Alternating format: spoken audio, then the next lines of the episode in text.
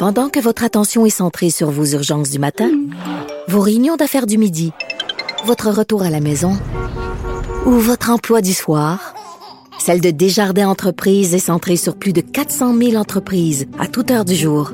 Grâce à notre connaissance des secteurs d'activité et à notre accompagnement spécialisé, nous aidons les entrepreneurs à relever chaque défi pour qu'ils puissent rester centrés sur ce qui compte, le développement de leur entreprise. Radio. Pour elle, une question sans réponse n'est pas une réponse. Geneviève Peterson. Cube Radio. Bon, on avait euh, cet article du docteur euh, Béliveau dans le journal de Montréal qui révèle qu'il y a un important rapport euh, de l'organisme World Obesity Federation qui montre que sur les 2,5 millions de décès causés par la COVID-19 à l'échelle planétaire, très grande majorité, 88 de ces décès ont touché les pays dont plus de la moitié de la population est en surpoids. Et tout ça pour dire que, euh, et c'est pas moi qui le dis, c'est le docteur Béliveau, là, c'est qu'il y a un lien entre l'obésité et la probabilité de développer un large éventail de maladies chroniques, incluant les maladies cardiovasculaires, le diabète de type 2, plusieurs types de cancers et évidemment de développer euh, des conséquences graves de la COVID-19. Et là, je dis ça, euh, c'est un peu pour titiller ma prochaine invitée, Edith Bernier, euh, parce que, bon, Edith Bernier, vous la connaissez, c'est la fondatrice et rédactrice en chef de grossophobie.ca, info et référence. Edith, salut. Allô, Geneviève. Écoute, tu m'as pas mal. Je le sais, j'ai lu ça, puis je le savais euh, que ça te ferait réagir. Mais, mais explique-moi pourquoi ça te ferait réagir. Ben, écoutez, il y a, y a, je, pense que ça va nous prendre une demi-heure. Je sais qu'on n'a pas beaucoup de temps, fait que je vais faire de mon mieux. Mais je pense qu'à un moment donné, bon, première chose, euh, il faut pas croire que parce que deux courbes là, statistiques se suivent, hmm. qu'il y a forcément un lien entre elles. Et je vais te donner un exemple qui dit est-ce que tu savais qu'à la statistique, les statistiques de consommation de margarine aux États-Unis suivent, là, mais à peu près quatre, à peu près parfaitement le taux de divorce dans l'État du Maine? Non, mais je comprends, ma, je comprends, Edith. Ben oui, c'est parce que la margarine, c'est pas bon. Fait que là, les couples se chicanent puis se séparent. Lien direct. Tu vois que, voilà. Ben, le problème, c'est qu'il y a beaucoup de scientifiques qui vont faire des, des, des, scientifiques et des non-scientifiques aussi, là, mm. euh, qui vont faire des amalgames comme ça. Il y en a plein. Donc, en même temps, dans des pays où il y a, admettons, je sais pas moi, euh, 50 personnes, 50 de personnes qui sont dites entre guillemets obèses, faudrait pas s'étonner qu'il y ait 50% de personnes qui soient mortes de la COVID, qui soient obèses. C'est 50 de la population. Sinon, ça pourrait quasiment vouloir dire qu'on est mieux protégé contre la COVID. Puis s'il y a quelque chose qui ne veulent pas qu'ils sortent de ce temps-ci, c'est bien ça. Donc, moi, ça, c'est une des premières choses. Mais attends, t'as l'air d'un peu d'une complotiste quand tu dis ça, là. Attends, là. Je, non, mais. je, veux, attends, attends, attends, attends. de la population. Non, mais attends un petit peu. Je, je veux qu'on prenne le temps d'expliquer aux gens parce que c'est un peu compliqué tout ça parce que bon, les études scientifiques sont assez claires là. Les personnes qui sont en surpoids ont plus de risques de développer euh, des symptômes graves de la COVID-19. Ça, t'es-tu en train de nier ça? Non. Bon, après ça, moi c'est ça la conversation que je vais avoir. Maintenant qu'on a dit ça, comment on fait pour parler des risques associés au surpoids, euh, au désir de vacciner les personnes qui sont en obésité pour les protéger sans être grossophobe. Parce que ça, pour moi, c'est ben, ça l'enjeu. Il y a plein de façons de le faire. Euh, moi, ce qui me, ce qui m'achale particulièrement, je de ce sur ces questions-là, c'est que bien souvent, en voyant qui a écrit une publication, je sais déjà à d'avance qu'est-ce qui va être comme message dedans. Donc, il y a chez, chez certains de la communauté médicale, scientifique, etc., des personnes qu'on sait d'avance qu'est-ce qu'ils vont dire. Donc, euh, donc ça, pour moi, quand je tombe sur des trucs qui sont publiés peut-être par ces personnes-là, j'ai toujours tendance à prendre ça sur un grain, avec un grain de sel. Mm. Est-ce que je dis que euh, qu'il n'y a pas de facteur de risque euh, possiblement plus élevé pour les personnes grosses? Non, je dis pas ça. Ce que je dis, c'est que là, on parlait de mortalité liée à la COVID. Ouais. Mais tu sais, en même temps, on dit ah ben la mortalité est plus élevée chez les personnes plus grosses. En gros, c'est ça qu'on voulait sous-entendre. Mm-hmm. Mais c'est sûr que dans un pays où tu as plus que la moitié de la population, mettons, tu as 60% de personnes grosses, logiquement, tu as 60% de personnes qui pourraient mourir de la COVID. Ouais. On s'entend. Bon. Fait que déjà là, faudrait pas se surprendre si dans un pays où 60% de la population est grosse, 60% des morts de la COVID sont gros. Oui, mais ça, ça c'est la grosse logique sale. Là. Mais non, non, mais mais ça, ça pas l'air que c'est tout le monde qui l'a compris ça. oui, mais en même temps, euh, je pense qu'on mélange beaucoup d'affaires ici. Là. On, ouais, non, mais il y a bien des choses à dire. Ben c'est ça, parce que euh, d'un côté, on a cette préoccupation, c'est-à-dire, euh, bon, on veut protéger les gens qui seraient susceptibles de développer davantage de complications. On peut parler des personnes qui sont obèses, on peut parler des gens qui font du diabète de type 2. Il y en a plein là, du mm-hmm. monde, des gens plus vieux. bon, ça c'est une chose, puis c'est important qu'on puisse parler du fait que ça serait peut-être une bonne idée de vacciner ces gens-là en priorité.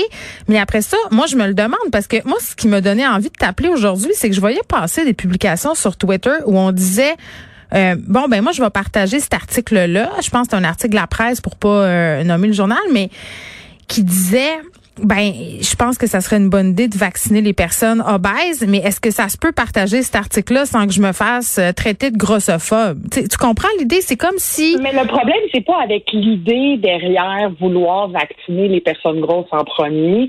Le problème, c'est toute la structure qui est dans le texte autour. Ben, c'est ça. Donc, ma question, c'est est-ce que c'est possible de parler de surpoids, des possibles conséquences de ce surpoids-là? Là, on parle de la COVID, mais ça peut être pour plein d'autres euh, euh, maladies, conditions sans être grossophobe, comment on fait pour parler de ces enjeux-là pour pas que les personnes grosses se sentent invalidées, euh, se sentent stigmatisées, puis qu'elles aient envie de les lire ces textes-là, puis qu'elles aient pas euh, en tête de se dire, ben écoute, c'est encore un texte pour dire que quand on est gros, c'est notre faute, puis qu'on est une gang de l'âge qui mange des sundays.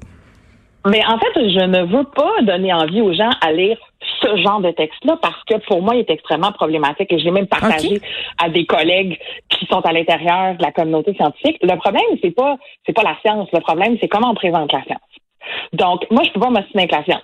Je, je, je, m'en sers moi-même pour faire valoir mes propres points. Mais comme je dis, un des problèmes dans ces articles-là, c'est que quand on voit qu'il écrit souvent ou qui sont les intervenants principaux, on sait comment ça va finir. Ça, c'est pas supposé. Puis comment ça finit? ben, ça finit que c'est toujours le poids le problème et de, que, que, que, le poids est la, la cause du cancer, de, des formes graves de la COVID, euh, de, de, de, toutes les maladies, les maladies cardiovasculaires, de tous les diabètes. De, ben, il y a plein de choses qui sont des facteurs contributifs à mm-hmm. ces maladies-là. Donc, moi, ce que je dis, c'est, c'est quoi qu'on dit toujours aux personnes grosses? On dit, bon, ben, il faudrait faire euh, plus de repas à la maison, faire des, manger plus d'aliments frais, éviter les aliments super transformés, super gros, super sucrés, faut être moins, moins sédentaire, faut faire plus mm. d'activité physique, faut manger des repas plus équilibrés right? On s'entend là-dessus. Mais c'est moi ben non, c'est pas juste pour les personnes grosses que ça s'applique, ça. Ça s'applique pour les gens pour prévenir le cancer, ça s'applique pour prévenir les problèmes cardiovasculaires, ça s'applique pour prévenir l'ostéoporose, ça s'applique pour prévenir le diabète de type 2. Fait des fois, on peut-tu parler de promotion de saines habitudes de vie plutôt que de taper encore sur la tête des personnes grosses? Parce qu'il y a absolument personne qui a quoi que ce soit à mm. perdre en implantant ce qu'on dit que toutes les personnes grosses devraient faire. En fait, c'est pas juste les personnes grosses qui devraient faire, c'est tout le monde. Point barre. Ça, c'est une chose. Puis, il y, a, aussi le fait qu'on ne sait pas dans quelle proportion la grosseur est un facteur de risque plus ou moins important que d'autres facteurs de risque, comme le stress, comme le tabagisme, comme des autres maladies chroniques qui sont présentes. Donc, de faire, de tasser à part toutes plein d'autres choses, puis dire, voilà, Big Bang, c'est l'obésité, problème réglé. C'est vraiment trop facile. Et, ce que je trouve fantastique, par exemple, c'est que dans la, il y a toute une nouvelle génération de scientifiques, de professionnels de la santé, qui de plus en plus vont être plus nuancés. Je pense à des gars comme comme euh, Benoît Arsenault, qui a écrit la préface d'ailleurs de mon livre. Je veux dire, suis allée chercher un scientifique puis c'est drôle, hein, mais le scientifique qui est spécialiste en obésité, a accepté d'écrire un livre qui parlait de grossophobie. Il a accepté de faire la préface de ce livre-là. Mais il y a un changement quand même de discours euh, pour certains professionnels de la santé, mais, mais tu sais, tu vois, euh, l'autre fois, je parlais avec Yann Lafrenière, euh, ministre des Affaires autochtones, concernant ce qui s'était mhm. passé euh, avec Jocelyne Ottawa, le fait que, euh, bon, les Premières Nations se sentaient menacées quand ils consultaient à l'hôpital ou chez le médecin, tout ça. Puis j'ai fait un rapport avec les personnes obèses. J'ai vu ça passer souvent récemment là dans des groupes militants contre la grossophobie. Je voyais des femmes dire conseiller à d'autres personnes, hommes ou femmes là, obèses, d'enregistrer leur consultation médicale euh, parce que euh, ce que ça révèle un peu, ce type d'article-là, c'est qu'il y a une grossophobie encore assez répandue au sein du corps médical, puis que ça a euh, des répercussions sur la façon dont les personnes grosses sont traitées à l'hôpital ou c'est laissé en clinique sans rendez-vous et sur ce qu'il leur est conseillé aussi comme soins, les tests qu'on leur fait passer ou pas. Ben, ça, ça a des, liens sur comment elles sont traitées et aussi comment elles ne sont pas traitées parce que ces personnes-là vont souvent attendre à la dernière minute pour aller consulter. Et, et c'est drôle parce qu'on fait beaucoup de liens souvent aussi avec le poids et le cancer. Et euh, une, une, découverte que j'avais faite en écrivant euh, Grosse et puis, euh, c'est que il y a euh, une étude qui démontrait que les médecins sont énormément réticents à faire des examens gynécologiques chez des personnes qui sont réticentes ou chez des personnes qui sont grosses.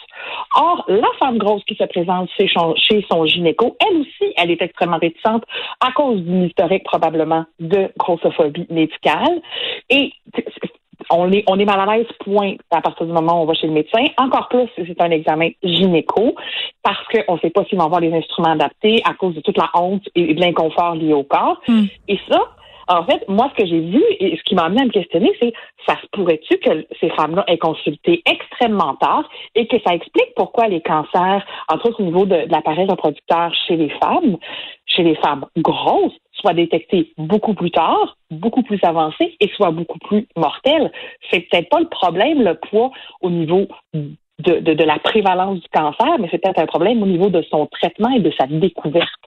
Donc, euh, une femme, une femme ou un homme euh, gros qui va chez le médecin, oui, je lui conseille hmm. d'amener une enregistreuse.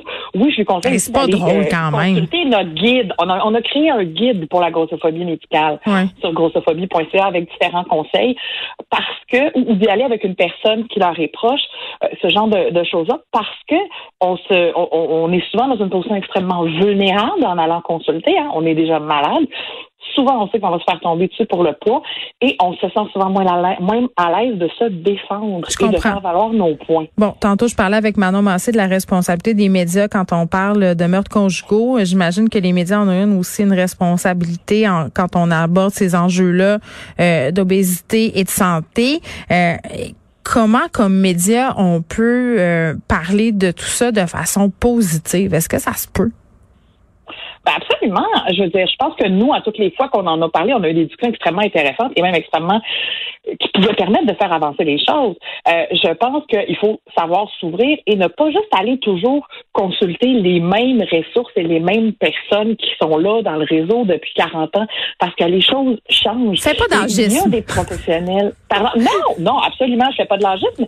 Parce mais dans le sens que les choses avancent, les choses évoluent et faut aller chercher les gens, même si ça fait 50 ans qu'ils sont là, les gens qui ont hmm. qui vont travailler avec les dernières, la fine pointe des informations. Hmm. Et, de plus en plus, il y en a des gens comme ça. Je parle à un, je pense à un gars comme le pharmacien, je pense à un gars comme Benoît Arsenault.